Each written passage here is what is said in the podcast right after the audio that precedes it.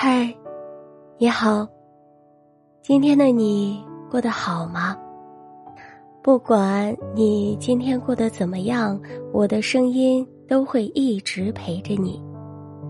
每晚用故事和你说晚安，愿今天晚上的你能有个好梦。声音是有温度的，希望我的分享你会喜欢。今天想给大家分享的是，结婚前夕我收到老公的三条微信天塌了的续集。那么接下来我们一起来看今天的故事。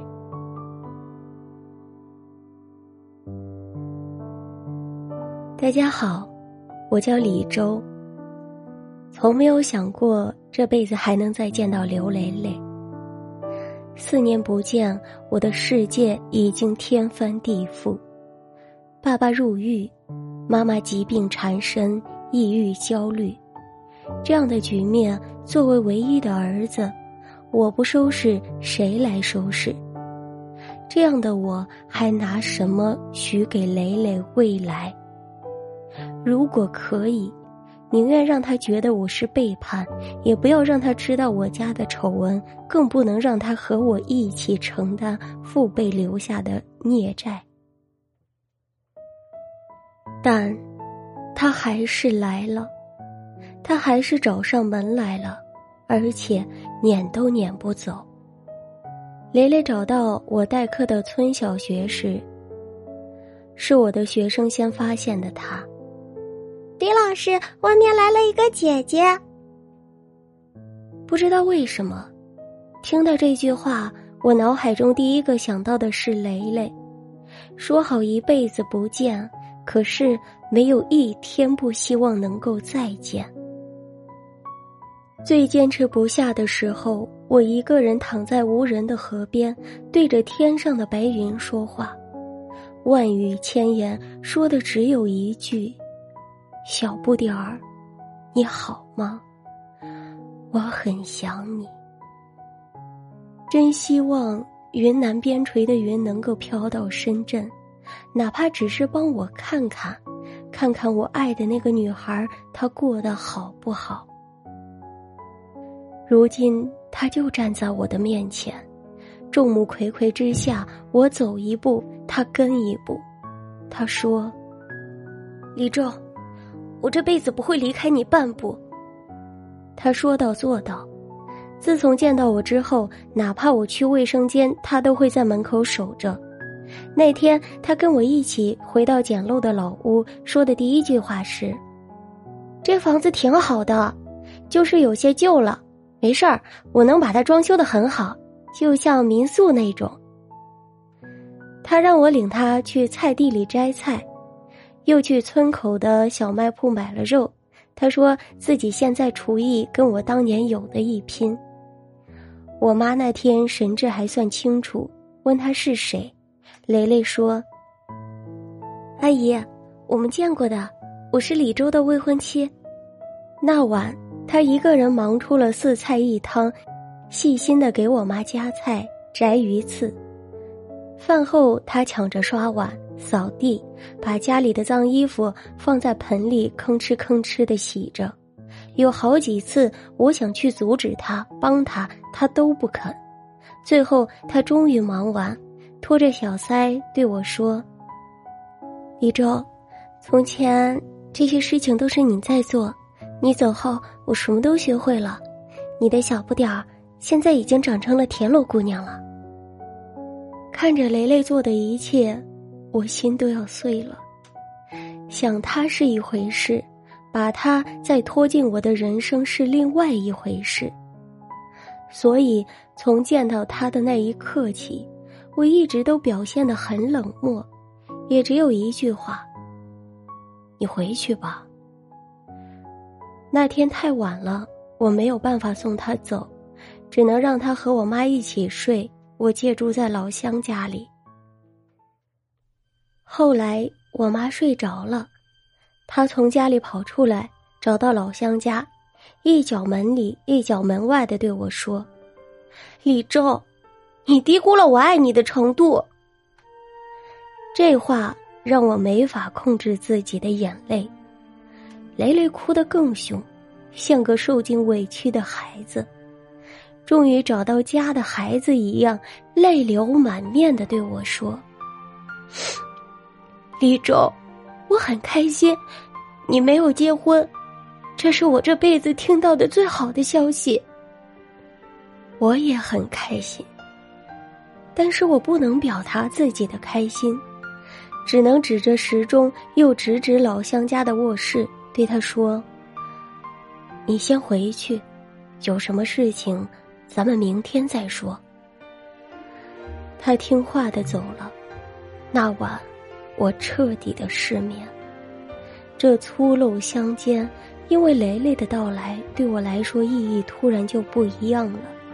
深陷泥潭，还有人执着的爱我，一下子就觉得人生有了盼头的。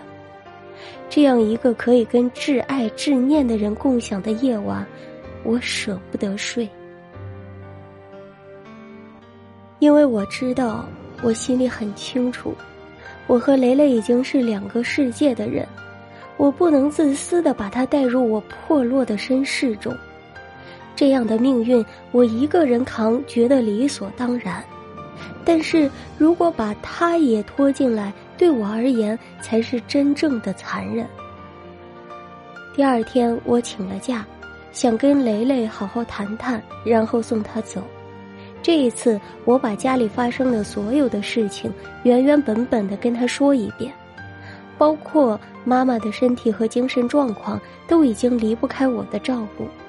而且我试着带妈妈在城市生活，可是她焦虑紧张，片刻不敢离开我。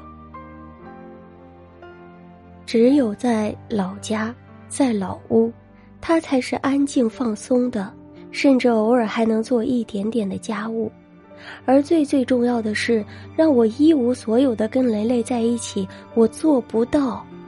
相反，那样只会让我更痛苦。雷雷平静的听我说完这一切，然后拿出手机给我盘点他的资产。单位给了他两套两居室，市值已经将近三百万，加上他近几年的积蓄以及公积金，足够在这乡间把这老屋翻新成别墅。他说他可以去应聘乡村中学教师，以他的资历做个初中物理老师应该绰绰有余。他甚至都想好了，他可以拿出一部分钱给学校买实验设备。李周，这世界上只有一种日子我过不了，那就是没有你的日子。两天之间，曾经说一句“我爱你”都需要写在纸条上的雷雷，把这辈子的情话几乎都说完了。知道他如此爱我，对我来说人生足矣。站在我的立场，越是爱他，越是不能把他留在这穷乡僻壤。他的双手与大脑是属于科技与未来的，这也是当初我对雷雷爱得一塌糊涂的真正原因。我自幼在商人家庭中长大，真的厌倦了那些尔虞我诈、机关算尽。我爱惨了雷雷对知识的那份专心致志。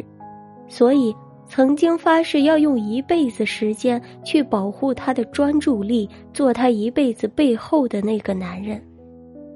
但现在，我显然做不到了。可我依然希望他可以按照自己的理想去活，那理想是我们两个人的，也就足够了。这些话我掰开揉碎了给雷雷说。可是他不像从前那样，我说什么是什么，没办法，我只能使出最后一招。蕾蕾，如果你坚持在这儿，那我只好带着我妈走了，去一个谁也找不到我们的地方。听闻这话，蕾蕾又开始流泪，于是我开始帮她收拾东西。然后借来邻居的电动三轮车，载他去镇上坐客车。一路上他都在哭，我心如刀绞，但是告诉自己一定要咬牙坚持住。到镇上时是十二点十分左右，雷雷让我请他吃个饭。我们去了一家米线店，叫了两碗米线，但谁也吃不下。结账时，他请求老板娘：“我支付宝里面有五万块钱，我可不可以转给您？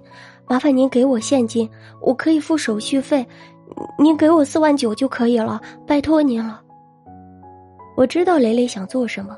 执意拉他离开，他哭了。如果这钱你不拿着，我就不走了。老板娘见状，风一样的出门，一路小跑着回来，拿了五万现金给雷雷。雷雷含着眼泪给老板娘鞠了一躬。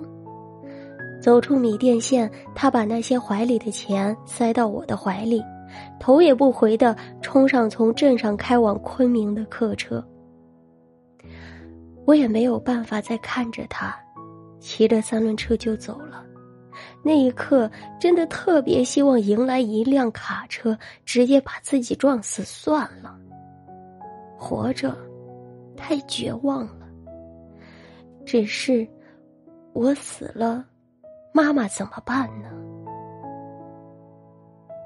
雷雷人走了，可是各种快递雪片般飞来。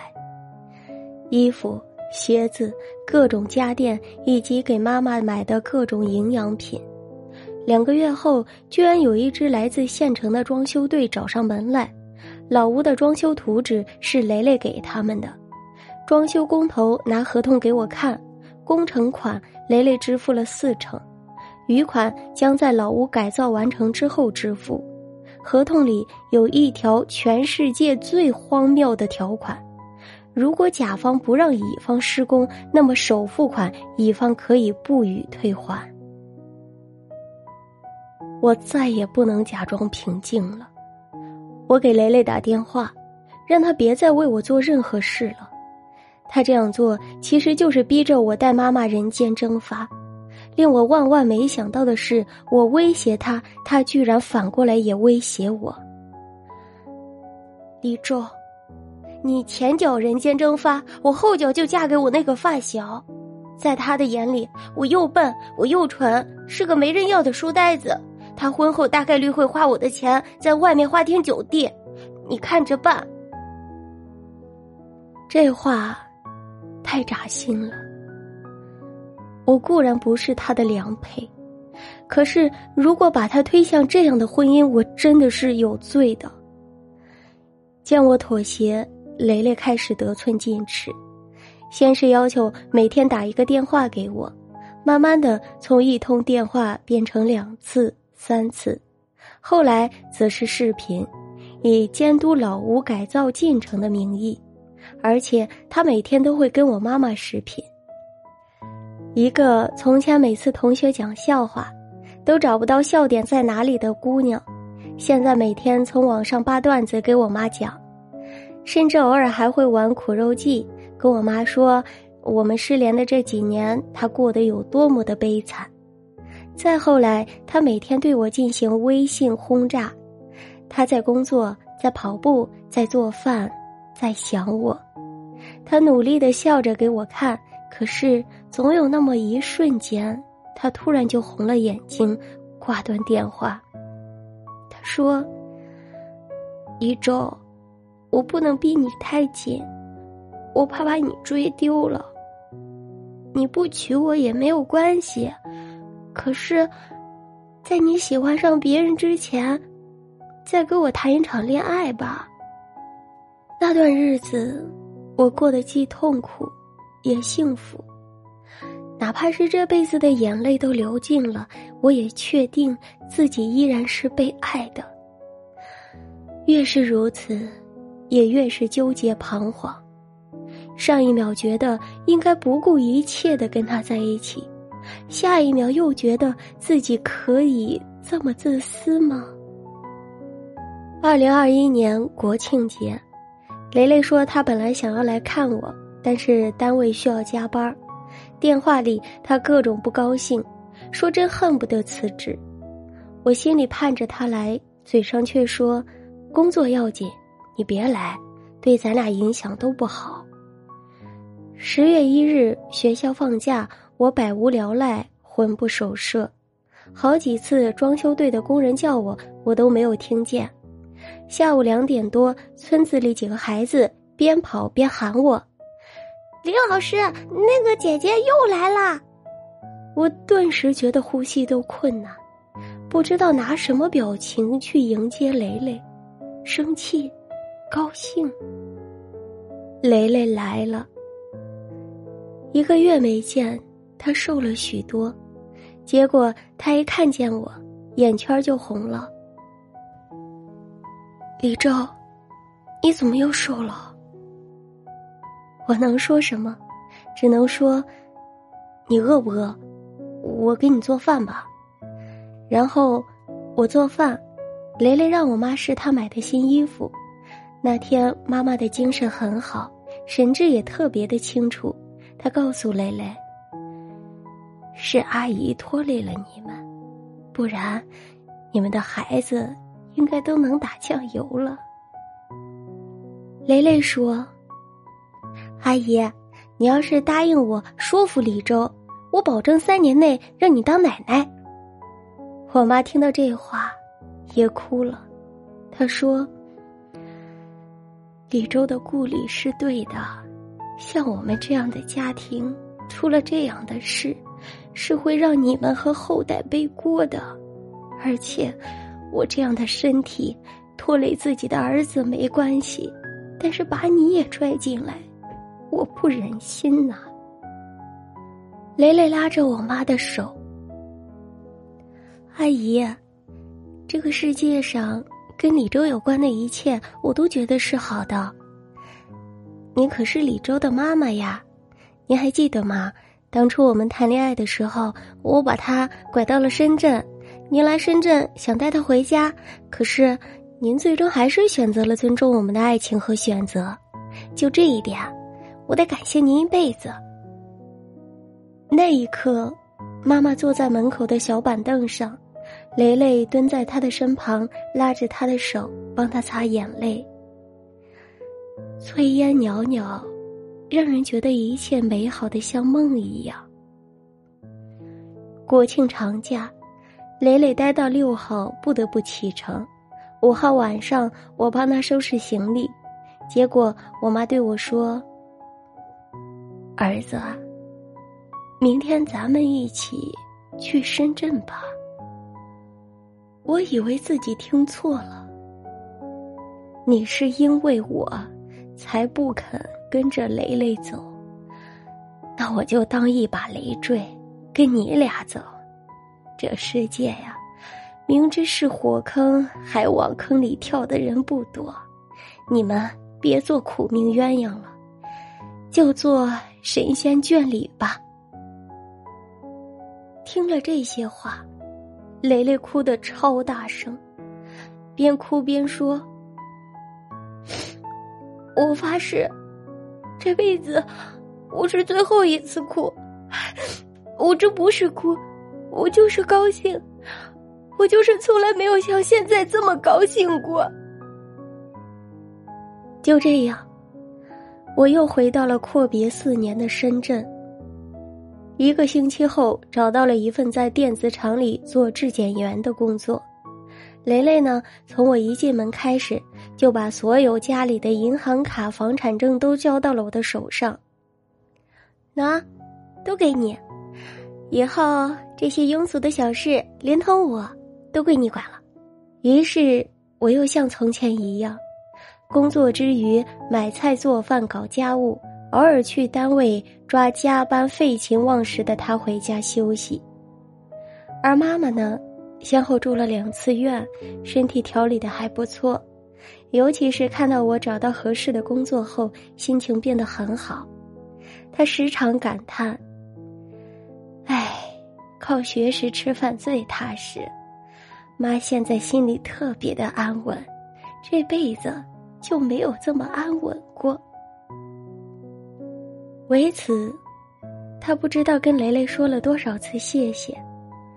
每一次，雷雷都会回复他：“不客气，我要谢谢您给我生了个李周，独一无二的李周。”命运无常，把全世界最不会说情话的女孩逼成了现在这样一个情诗。这是我的错，也是我的福分。我和雷雷的婚期定在了二零二二年的元旦，是他定的。他说自己当初那么中二的一个女生，可以遇见我，好幸运。只有他，可以把废柴为宝，把苦难说成彩蛋。也只有他给了我如此荡气回肠的双向奔赴。是的，都二零二二了，我依然敢说自己相信爱情。爱情让我和雷雷在这个世界上，在彼此那里得到了彻底的、无限的、最高的承认。它让我们在最孤独、困苦的时刻，也有力量相信，始终盼望。大学同学说，那一天他们都会到场，要亲眼见证当年大家团宠的小不点儿，做这个世界上最骄傲的新娘。这是我和雷雷的故事，感谢每一个看到的人，也感谢每一个听到的人。也祝福天下有情人，无论艰难困苦，请一定要终成眷属。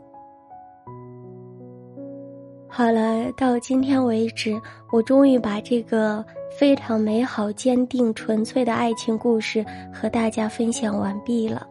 这是一个真实的故事，在这个浮躁的社会，还有这么坚定的爱情，我觉得真的很美好。愿我们每一个人都能在这个浮躁的世界，还能拥有一份纯真、纯粹的爱。好了，感谢您的收听，我是你们的新蕊。如果您喜欢我的分享，就请点个关注，加个订阅吧。我们下期不见不散。我在武汉和你说晚安。